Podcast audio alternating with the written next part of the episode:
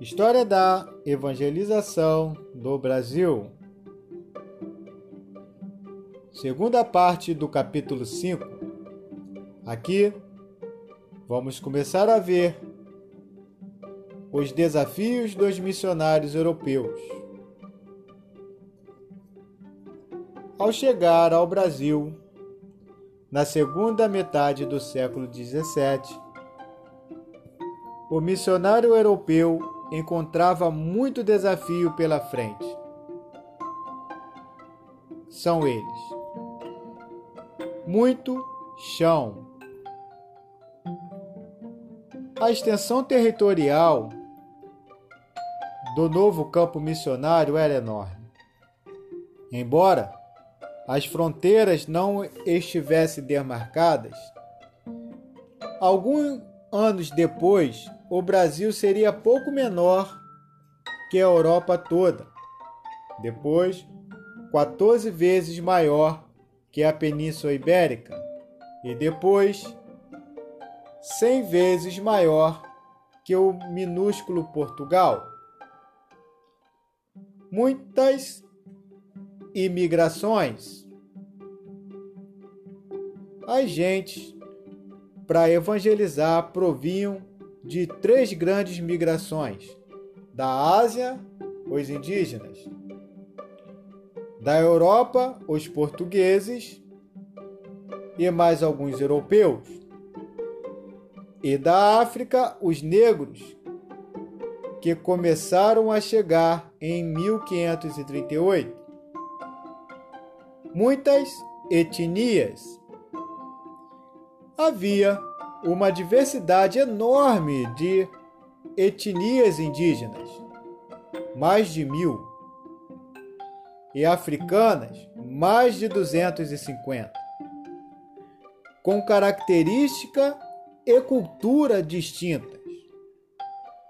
Em alguns casos, bem diferentes. Havia indígenas pacíficos, indígenas guerreiros, indígenas que comiam carne humana em rituais de guerra, e indígenas não antropófagos, indígenas que viviam praticamente nus, e indígenas que cobriam-se de pele, e havia negros da costa atlântica e da costa índica e de toda a África subsaariana. Que desafio! Muita distância. Os indígenas se encontravam totalmente dispersos. Ocupavam o litoral de norte ao sul e o interior do país de leste a oeste. Eram tão numerosos quanto a população de Portugal muitas línguas. A comunicação era um problema, quase intransponível, por causa da diversidade de línguas. Até hoje, há equipes missionárias, linguistas, gastando em média 25 anos para traduzir o Novo Testamento para línguas indígenas. E ainda falta bem mais da metade de traduções a fazer. Quanto aos negros, o problema era menor, porque os escravos eram obrigados a aprender a língua dos portugueses. Muita tentação.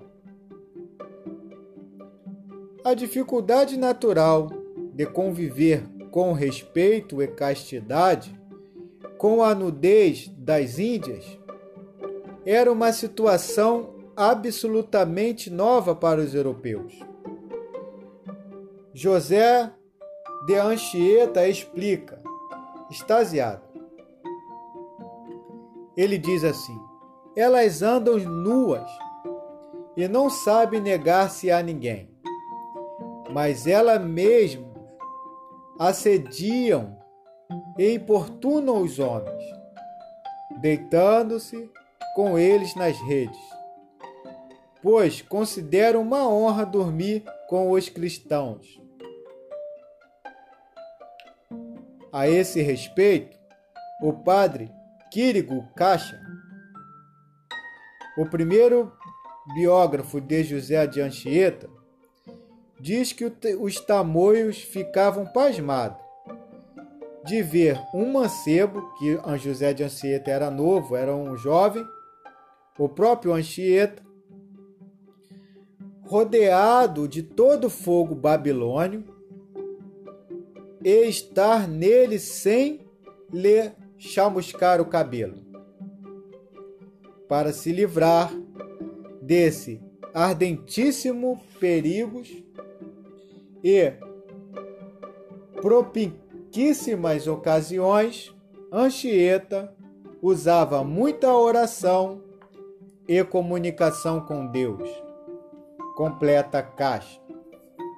Segundo o cronista italiano Francisco Antônio Pigafetta,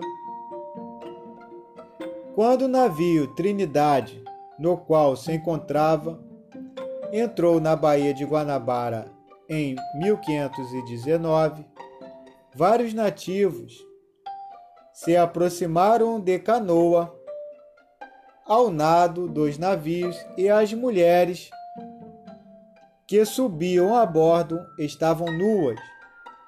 Eram muito jovens e se ofereciam aos marujos em troca de facas alemães da pior qualidade muitos perigos. Em 1556, o navio que viajava Pero Fernandes Sardinha, o primeiro bispo do Brasil, que também fora colega de Calvino na Universidade de Paris, naufragou no litoral de Alagoas. Os náufragos foram mortos pelos caetés entre 1570 e 1571, 14 anos depois de o desastre foi muito pior. Pirata franceses atacaram dois navios nas proximidades das Canárias mataram alguns passageiros e jogaram outros ao mar. Entre os mortos estavam 43 jesuítas a caminho do Brasil. Dizia-se na época: se queres aprender a orar, vá-se-te ao mar. Muito desconforto Embora ensolarado, exuberante, o campo missionário não oferecia nenhum conforto. Por causa do calor, das doenças tropicais, dos animais selvagens e dos insetos, certos jesuítas contou 45 grilos e 450 pulgas entre a grandíssima multidão de insetos que perturbavam a missa, o sono, a mesa e tudo o mais. Muito pecado. Muito pecado. Os brancos que haviam fixado residência e os que passavam certo período de tempo aqui eram, com raras exceções, pessoas de padrão moral. Bom número eram degregados, desterrados e desertores. Muitos eram náufragos e colônios ávidos de enriquecimento rápido. Os jesuítas diziam que eles se portavam de acordo com a lei natural. Cercado de mulheres e escravos, Eduardo Bueno, assevera que eles viviam para além dos limites, para além da lei e para aquém da ética. O de degregado bacharel de Cananéia tinha seis mulheres, duzentos escravos e um exército de mil indígenas e era o maior traficante de escravo da época. Manuel da Nóbrega chamava o misterioso João Ramalho de Petra Escandale para a missão. Eram todos batizados na igreja e cristãos. Além do baixo padrão moral, esses portugueses, ao contrário dos colonizadores da Nova Inglaterra, vieram para o Brasil sem as suas mulheres, sem as suas esposas. O que se explica em grande parte o concubinato de quase todos. Gilberto Freire escreveu que o colonizador português chegou ao Brasil hiperexcitado e que encontrou o ambiente propício para liberar sua sexualidade. Segundo Freire, seria o português mestiço de europeu com mouro, o grande responsável pela forte sexualização da cultura brasileira, mais que o negro ou índio. Havia também a influência do culto afro-brasileiro, cujos deuses são louvados por suas proezas sexuais. Xangô, por exemplo, tinha 400 mulheres e Oxum é uma espécie de deusa do desejo. Por hoje é só.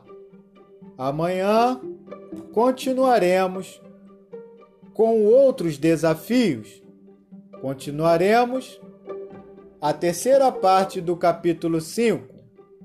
Vocês viram que os missionários que queriam levar as coisas de Deus a sério, se santificar, sofria muito nessa terra.